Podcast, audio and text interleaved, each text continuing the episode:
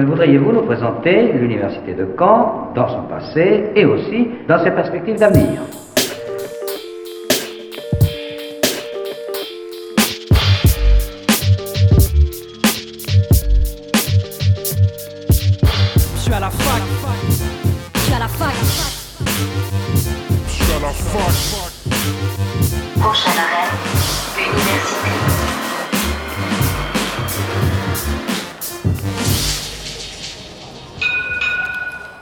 Bonjour à toutes et à tous, nous sommes le jeudi 10 décembre, il est midi et vous écoutez Fact News sur Radio Phoenix.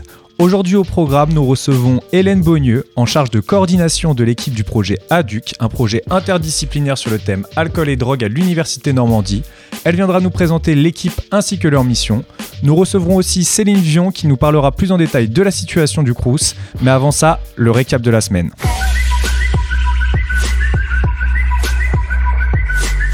Aujourd'hui de 15h30 à 19h se déroule la journée internationale des droits de l'homme, événement en ligne organisé par la chaire d'excellence Normandie pour la paix. La chaire Normandie d'excellence pour la paix célèbre la journée des droits de l'homme ce 10 décembre 2020 afin de sonder les processus de renouvellement des droits humains à l'aune de l'idéal de paix avec la terre, des droits de générations futures et de la nature. Pour participer à cet événement, il vous suffit de vous rendre sur unicamp.fr.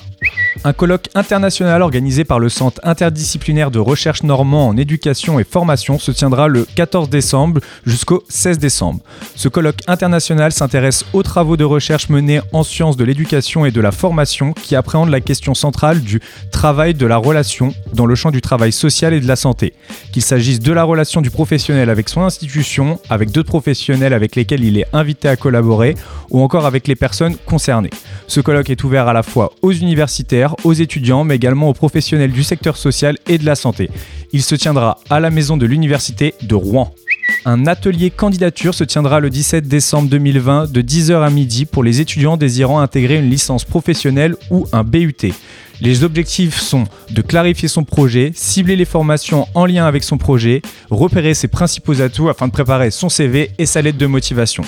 Les inscriptions se font en ligne sur le site d'unicamp.fr et les places sont limitées. C'était le récap de la semaine, passons maintenant à nos invités du jour. L'invité du jour sur Fact News. Alors, donc j'accueille ce midi Hélène Beaunieux en charge de coordination de l'équipe du projet ADUC, un projet interdisciplinaire sur le thème alcool et drogue à l'Université Normandie, mieux comprendre pour mieux prévenir.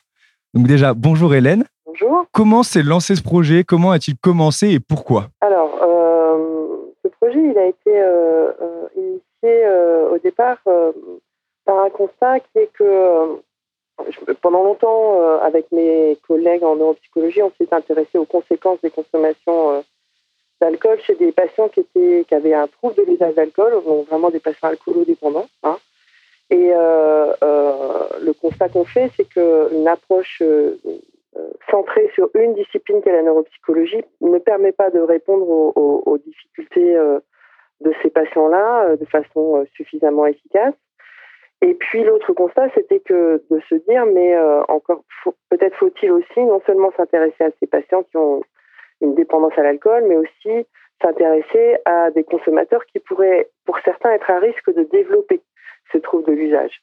Donc on a euh, souhaité, euh, euh, avec nos collègues du LPCN, s'intéresser aux étudiants qui consomment de l'alcool en arrivant à l'université, en ayant une, approche pluridisciplinaire, donc en neuropsychologie certes, mais aussi en psychologie sociale, en, psychologie clinique, en psychologie du développement, mais aussi en s'intéressant aux liens entre les pratiques sportives et leur consommation d'alcool, euh, etc. Donc une vision beaucoup plus large, euh, non seulement euh, des conséquences des consommations sur le cerveau des consommateurs, mais aussi les facteurs qui les, précipitent dans la consommation ou qui peuvent les protéger des consommations, mais aussi les dispositifs qui pourraient être efficaces pour prévenir ces consommations. Donc une vision, une approche beaucoup plus pluridisciplinaire en, en- en psychologie que les travaux qu'on a pu mener euh, depuis euh, 13 ans avec mes collègues en neuropsychologie. D'accord. Sur ce projet, euh, le mot euh, interdisciplinaire revient. Donc, c'est un projet interdisciplinaire. Euh, je n'ai pas exactement compris ce qu'était qu'un projet interdisciplinaire, c'est-à-dire que vous êtes une équipe. Déjà, combien vous êtes dans cette équipe euh, sur ce projet? Donc là, actuellement, on est 15. D'accord. Euh, avec euh, effectivement des, disciplines en psychologie, mais au-delà de la psychologie, euh, euh variées. C'est-à-dire que il y a plusieurs chercheurs qui, comme moi, s'intéressent à l'impact sur le cerveau, donc de la neuropsychologie, mais aussi des collègues qui s'intéressent aux aspects psychopathologiques de, de, des consommations, donc euh, voilà, les, facteurs qui, dans, l'histoire d'un individu, peuvent l'amener effectivement à, consommer de l'alcool. Euh, des chercheurs qui s'intéressent plus à une vision euh, euh développementale de ces consommations, c'est-à-dire, euh, voilà, c'est une période particulière, l'entrée à l'université, dans la construction, dans le développement d'un individu. Donc, quelles sont les, caractéristiques de, cette période qui euh, peuvent éventuellement amener un, étudiant qui arrive à l'université à avoir une consommation excessive, euh, des collègues en psychologie sociale qui sont très, euh, enfin qui sont experts dans l'accompagnement au changement, donc qui sont beaucoup plus impliqués dans les préventions, puis des médecins, euh, notamment le, le, chef de service du service d'addictologie du CHU de Caen, des pharmaciens, enfin voilà, une vision beaucoup plus large donc pluridisciplinaire, plusieurs disciplines qui regardent le même objet et qui, qui ont une, réponse euh, complémentaire euh, à ce, ce, ce, cette même problématique qui est la consommation des étudiants et le pourquoi un certain nombre d'étudiants vont au-delà des consommations dites sans risque et vont être à risque à un moment donné de, de, de, leur parcours de consommation de développer une dépendance. D'accord, donc, voilà. donc si j'ai bien compris, c'est vraiment ça. quoi. Le, le projet, euh, tout le monde est, entre guillemets, si je veux dire, sur le même thème, mais vraiment avec des disciplines différentes et une approche différente, j'imagine, euh, en fonction de, voilà. de leur demande. quoi. Différentes et complémentaires. Donc euh, on, on s'éclaire les uns les autres pour essayer de, de mieux comprendre ce phénomène et mieux le prévenir c'est quand même ça l'idée, hein, c'est de non seulement de l'écrire, ça c'est une chose, euh, de comprendre les conséquences de, de ces consommations euh, parfois excessives et, euh, et, de, les prévenir. Donc euh, avec donc une vision euh, non seulement pluridisciplinaire mais plus ambitieuse. Par définition, quand on est plusieurs, on peut avoir plus d'ambition effectivement pour mieux non seulement comprendre mais accompagner les étudiants qui pourraient avoir des difficultés vis-à-vis -vis de leur consommation. Par rapport à ce projet, c'est fait en Normandie par le, fruit du hasard ou alors il y avait une demande de la région de réaliser ce projet? Non, il n'y a, pas eu de demande de, de la région. Hein. Euh, le, le, fruit du hasard, euh, oui et non. Alors, euh, non pas que nos étudiants consomment plus euh, que, que la moyenne nationale, hein, c'est pas le cas. Il y a des disparités régionales, hein, mais la, Normandie fait partie des régions euh, euh, effectivement où les étudiants consomment de, l'alcool, comme dans d'autres régions, mais euh, c'est pas la région où les étudiants euh, euh, sont les, ont des consommations extrêmement sévères. Il y en a, mais la, particularité de, la région, en tout cas de l'université de Caen, est d'avoir développé des travaux sur l'addiction. on est quand même assez visible au niveau national sur, euh, sur cette thématique-là, en tout cas en psychologie, euh, depuis un certain nombre d'années. Et donc, euh, c'est ce qui a motivé euh, effectivement le fait que euh, on continue et qu'on ouvre aussi, au-delà de la neuropsychologie, euh, à, à, à d'autres collègues et qu'on on, on emmène avec nous d'autres collègues, d'autres disciplines sur cette problématique. Donc, c'est pas le fruit du hasard, mais c'est pas dû au fait que les étudiants de l'université de Caen ou de l'université de Rouen consomme plus sévèrement que la moyenne nationale. Voilà. Et c'est pas une demande régionale, c'est un soutien régional. D'accord. Au niveau de, hum, donc on en parlait, il y a différentes étapes dans le projet. Euh, Est-ce que vous allez pouvoir nous parler Il y a donc il y a trois étapes. Euh, vous allez pouvoir nous parler un petit peu des étapes grossièrement sur la première étape, la deuxième et la troisième. Comment ça se disperse? Oui. Alors la, première étape, le premier, on appelle ça nous le premier volet. Euh, c'est une, enquête qui s'intéresse aux facteurs qui protègent ou qui précipitent les consommations chez les étudiants. Euh, et on étudie ces facteurs par l'intermédiaire d'une enquête qu'on envoie, en, en, une enquête parfaitement anonyme, qu'on envoie aux 30 000 étudiants de l'Université de Caen tous les ans et qui leur permet effectivement euh, individuellement de faire un point sur leur consommation parce qu'on leur fait un retour sur euh, le niveau de, leur consommation déclarée, le risque qu'ils prennent ou qu'ils ne prennent pas, etc. Et ça nous permet effectivement d'identifier non seulement la proportion des étudiants qui ont une consommation dite à risque et les facteurs qui y sont associés. Et puis surtout, ce qui est intéressant, c'est que comme on propose cette enquête tous les ans, ça nous permet de faire un suivi qu'on appelle longitudinal, c'est-à-dire de, proposer cette enquête tous les ans aux étudiants et donc on va pouvoir suivre les étudiants individuellement de façon parfaitement anonyme, mais individuellement, et voir effectivement l'évolution euh, euh, des consommations, parce que certains étudiants en première année peuvent effectivement, parce qu'ils arrivent, qui sont euh, qui sont plus sous un, en tout cas moins sous un contrôle parental, euh, se mettre à consommer, euh, initier une consommation ou, ou augmenter leur consommation, puis progressivement ils vont naturellement réduire parce qu'ils vont avancer dans leur cursus, et puis d'autres vont pas pouvoir contrôler et, et donc ils vont développer des, ce qu'on appelle un trouble de l'usage d'alcool ou d'une autre substance. Et nous, ce qui nous intéresse, c'est de voir, enfin, d'identifier les facteurs aussi qui font que certains prennent, reprennent le contrôle et d'autres non. Donc on, a comme ça une enquête en ligne qu'on propose aux étudiants tous les ans et ils sont entre 5 et 6 000 à nous répondre tous les ans euh, et on, peut comme ça suivre effectivement euh, euh, ces facteurs et on a déjà des, publications scientifiques sur, sur ces sur les profils des, des, étudiants qui consomment et sur les facteurs qui peuvent expliquer leur consommation. Ça, c'est le premier volet.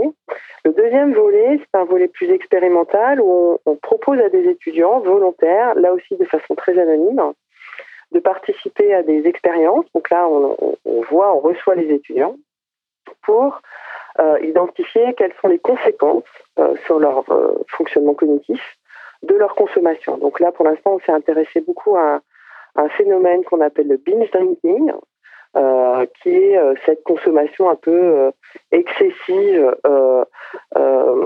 d'alcool sur un temps court, en, en, général sans bol alimentaire, et qui provoque effectivement une augmentation très forte du niveau d'alcool dans le sang, qui est, une pratique de consommation d'alcool qui est assez fréquente chez les étudiants, mais qu'on retrouve aussi plus tard au cours de la vie, notamment chez les sujets plus âgés.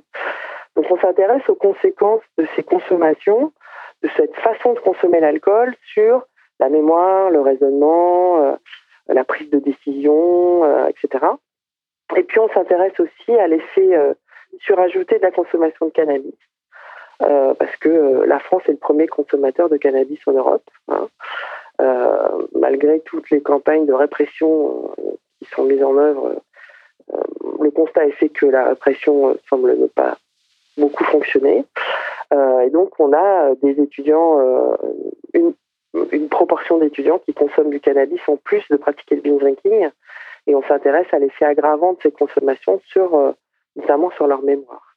Et donc, là aussi, ce volet 2 euh, nous permet de faire un suivi longitudinal, c'est-à-dire que les étudiants sont volontaires, sont gratifiés en, en bon cadeau hein, pour leur participation.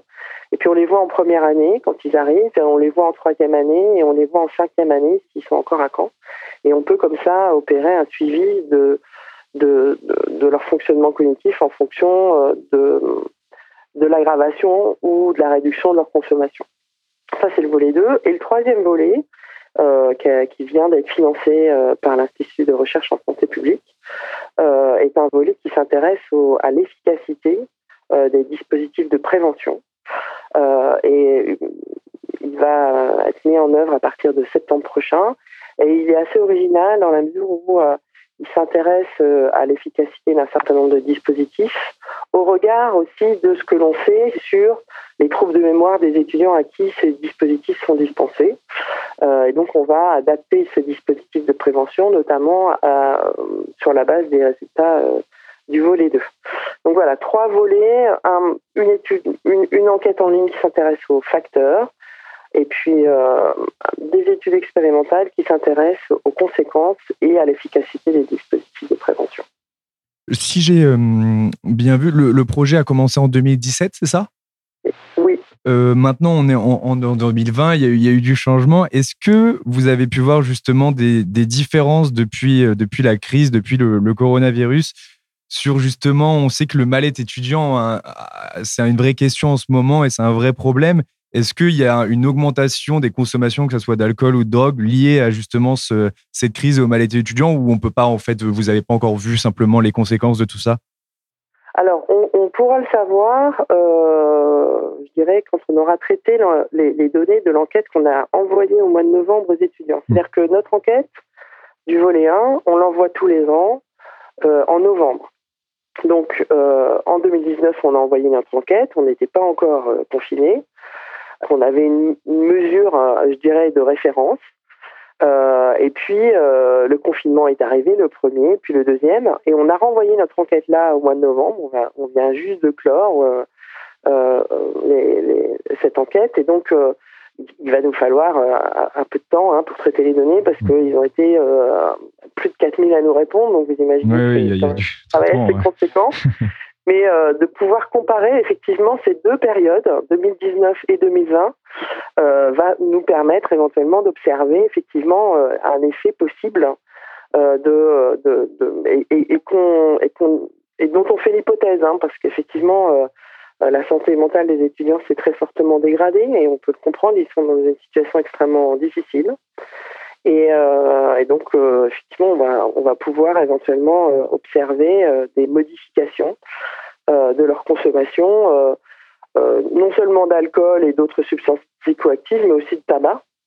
Et donc observe. Et puis aussi dans cette enquête, on, leur propose des outils qui nous permettent de juger de leur niveau d'anxiété, leur niveau de dépression, de de la qualité de leur sommeil, etc. Donc on a aussi des mesures de, de, de santé mentale et de qualité de vie qui vont nous permettre aussi d'observer éventuellement un effet euh, de, de, de la crise sanitaire sur euh, sur euh, voilà la santé mentale des étudiants et, et, leur, et leur qualité de vie qui s'est fortement dégradée. Donc on peut faire l'hypothèse qu'effectivement on va avoir des différences assez nettes entre novembre 2019 et novembre 2020.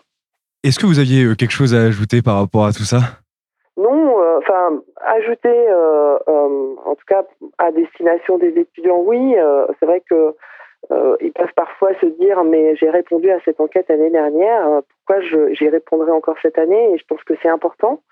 C'est important pour eux d'y répondre tout simplement parce que au, terme de cette enquête, qui est anonyme, j'insiste, ils ont un retour individuel les situant sur leur niveau de consommation et les orientant vers éventuellement euh, des structures qui peuvent les accompagner et les aider à reprendre le contrôle de leur consommation et euh, leur expliquer que euh, c'est aussi important scientifiquement pour nous parce que ça nous permet de faire un suivi longitudinal et qu'effectivement s'ils répondent tous les ans, eh ben, on va pouvoir suivre le, décours de, des- consommations au fil des années à l'université.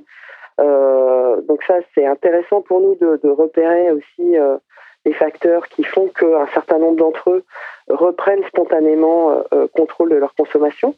Donc voilà, leur expliquer qu'effectivement c'est important pour eux et c'est important pour nous qu'ils puissent répondre à cette enquête qu'on leur envoie tous les ans à l'automne. Voilà, ça c'est. Et vous quelque disiez, il y a quand que- même 5-6 000 retours chaque année euh, Oui, des étudiants, voilà. qui, Et, qui sont euh, quand même pas. Enfin, sur une enquête, j'imagine, à, à 30 000 envois, euh, j'imagine que c'est- un bon score. En fait, euh, 5 000 réponses, ça permet Oui, quand même de faire un suivi. Quoi. ouais.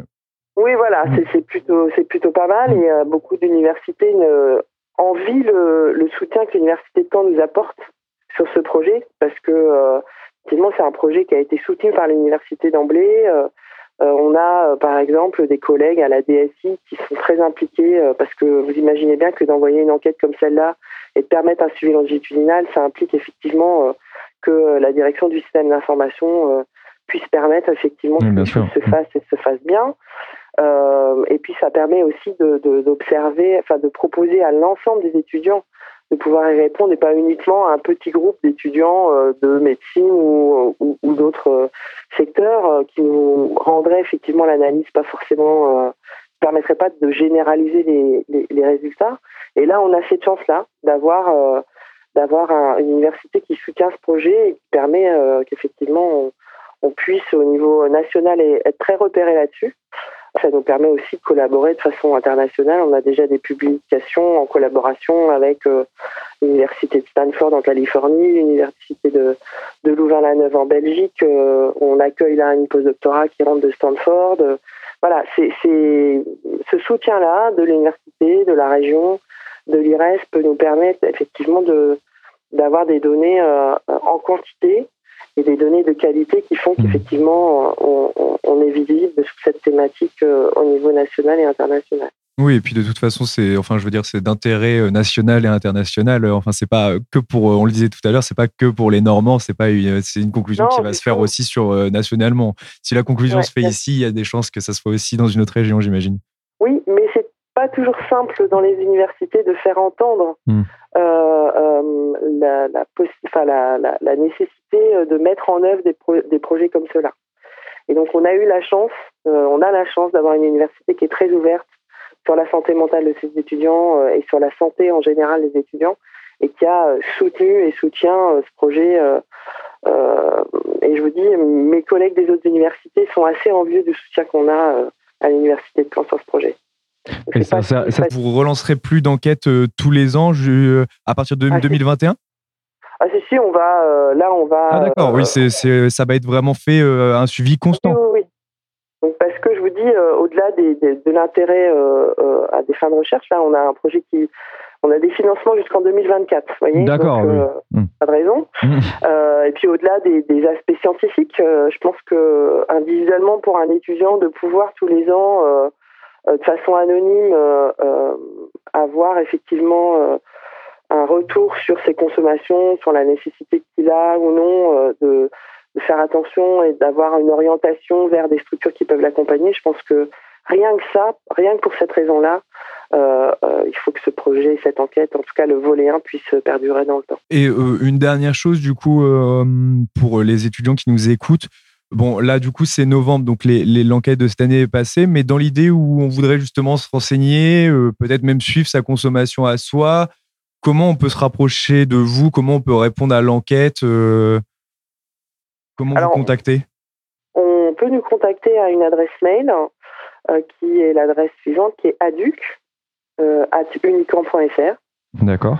Donc tous les étudiants qui souhaitent soit participer à nos projets, soit qui ont des questions, euh, qui peuvent, euh, voilà, euh, il ne faut pas qu'ils hésitent. Ils, ils envoient un, un- un message, un mail à, à l'adresse aduc@unicamp.fr et euh, on a, on, on y répond en général dans les deux jours. Ils ont une réponse. D'accord, donc oui, il ne faut pas qu'ils hésitent. Donc, aduc.unicamp.fr. complètement. Merci Hélène. Passons maintenant à notre deuxième invité du jour, mais avant ça, une courte pause musicale avec l'artiste Russ en featuring avec DJ Première pour le morceau Inside Job. Bonne écoute sur Radio Phoenix.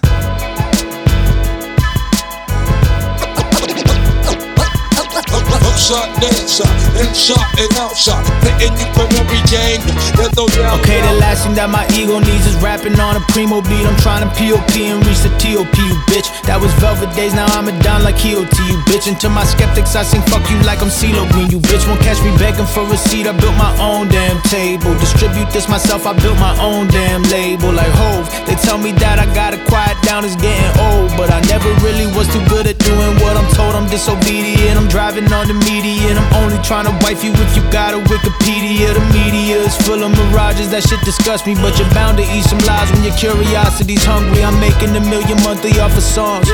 How you a worker, but you claiming you a boss? It don't add up. I got way more in my head than what my bank account may show. So I'm just waiting for the universe to catch up. Life's a mashup full of blessings.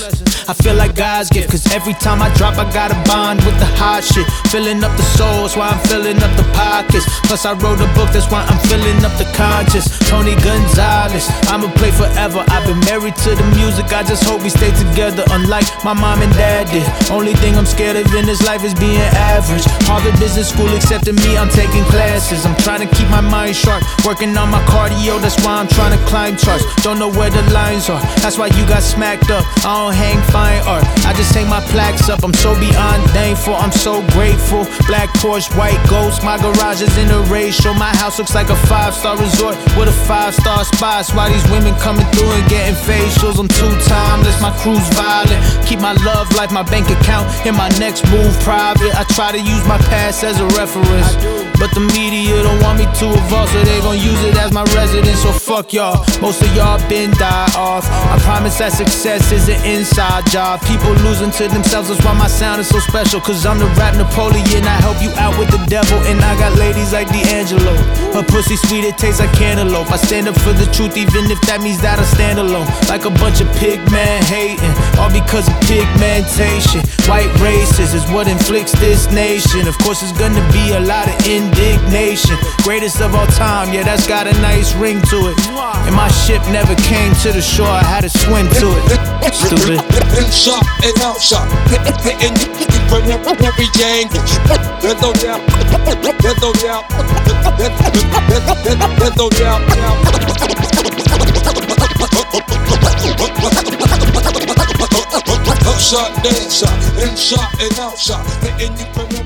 On vient d'écouter Russ et DJ Première avec le titre Inside Job. Passons maintenant à la suite de l'émission avec Céline Vion pour le Crous Normandie de Caen.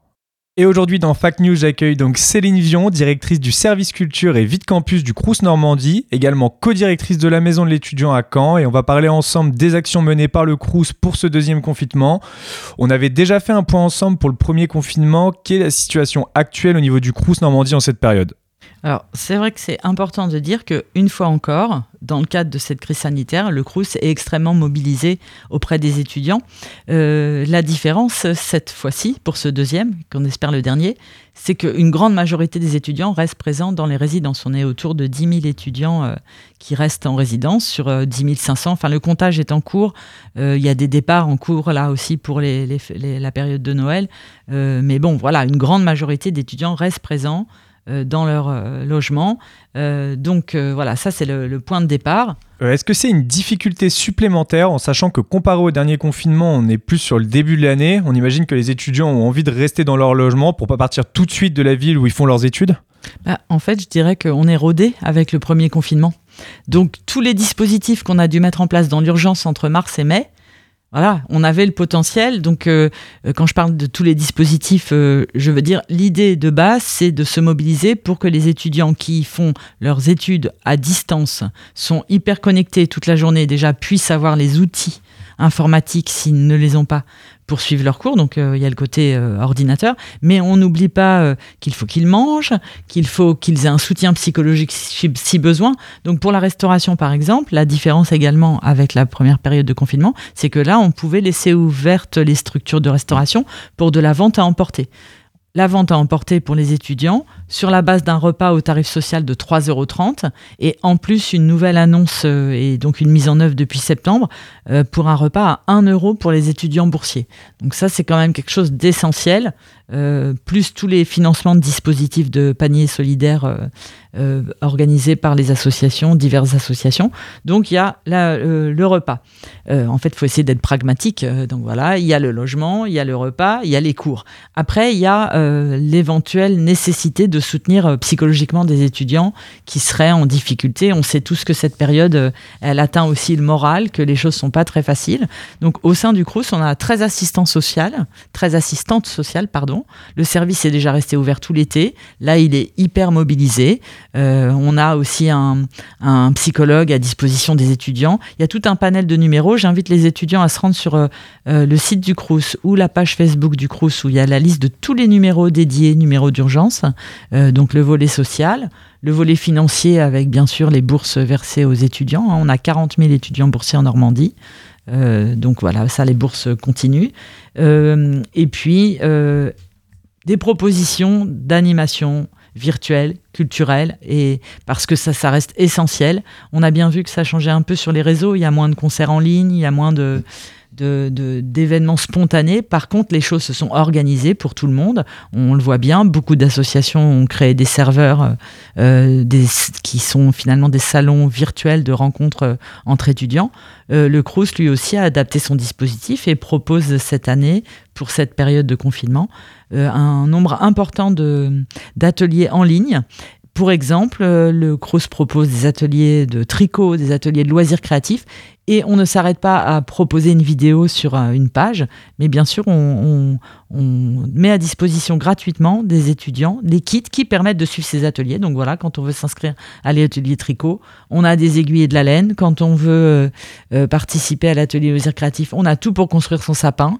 Et puis là, on est même en train de travailler sur un cours de guitare où on prête des guitares. Donc voilà, on essaye de couvrir tous les, tous les champs d'une vie ordinaire euh, dans cette vie non ordinaire. C'est un peu comme un système de click and collect finalement. On s'inscrit à un cours, un atelier en ligne et on reçoit le, le kit qui va avec. On le livre même. Enfin, euh, voilà, tout, tout est prévu pour que les étudiants soient bien. C'est notre souci principal, notre euh, finalement notre mission principale. Donc on l'honore. Et la, la partie culture et animation fait partie intégrante des missions sociales du Crous. Euh, comment se passe l'articulation entre les CTU et le Crous Normandie? Alors déjà, au sein des CTU, il est important de savoir qu'on a aussi développé et intensifié un dispositif qui était déjà existant, c'est celui des étudiants référents. Euh, au sein des résidences du Crous, chaque année, sont recrutés des étudiants référents qui sont logés au sein de la résidence et qui ont ce rôle d'interface avec les étudiants. Euh, Dans la vie ordinaire, euh, ça se, développe avec un pot d'accueil à la rentrée, des propositions d'actions diverses en lien avec le service culture et vie de campus. Nous venons d'étendre le, recrutement de ces étudiants référents qui vont participer au porte-à-porte. Pendant le premier confinement, on a fait un truc, bon, j'aime pas les anglicismes, mais on dit comme ça, un phoning. On avait un dispositif d'appelant volontaire parmi les personnels du Crous qui prenaient contact euh, une fois par semaine avec des étudiants euh, confinés pour voir comment ça se passait pour eux. Euh, là, il y a du porte-à-porte qui est organisé. Le dispositif des étudiants référents a été renforcé pour procéder à ce porte-à-porte. Tous les personnels sont mobilisés et restent en poste en ayant aménagé leur temps de travail dans le respect des consignes sanitaires, bien évidemment. Euh, donc voilà, le lien avec les résidences. En fait, le Crous, ce sont les résidences, ce sont les restaurants, ce sont ces différents services sociaux, euh, de santé, vie étudiante et puis culture et vie de campus. Tu parlais à l'instant des difficultés sociales et psychologiques des étudiants. Comment fonctionnent les, structures qui sont mises à disposition pour les étudiants? En fait, il y a à disposition des numéros de téléphone dédiés, des adresses mail dédiées. Euh, ce serait fastidieux que je les cite tous, donc vraiment, j'invite les étudiants à se rendre sur la page Facebook et sur le site du Crous où il y a plusieurs visuels qui reprennent tous les numéros, tous les contacts en cas d'urgence, à tout moment. Voilà, il faut pas rester seul. Euh, L'isolement, là, c'est le plus difficile. On sait aussi que les étudiants, euh, certains ont besoin de, travailler, que là, c'est très difficile en ce moment de, trouver un petit job, mais il y en a. Euh, on a une page dédiée qui s'appelle la page des jobs étudiants en Normandie. Euh, on publie tous les jours des, annonces. Hier, c'était euh, la librairie Armentière de Rouen qui recherchait des étudiants pour faire les paquets cadeaux. La Poste recrute des étudiants aussi pour livrer tous les colis sur la période de Noël. Donc voilà, une page aussi, un site pour le job étudiant qui s'appelle Job Avise, euh, où des annonces sont mises en ligne euh, tous les jours. Donc on essaye voilà, d'avoir un, global pour que les étudiants continuent à faire leurs études dans de bonnes conditions puisque c'est la mission euh, principale et sociale des CROUS que d'accompagner les étudiants dans leur cursus universitaire, même dans cette période si particulière. Merci beaucoup Céline d'avoir pris le temps de répondre à mes questions. C'est maintenant la fin de Fact News. Vous pouvez retrouver cette émission en podcast sur phoenix.fm et l'on se retrouve jeudi prochain à la même heure pour une prochaine émission. Je vous souhaite une très bonne journée et vous dis à la semaine prochaine.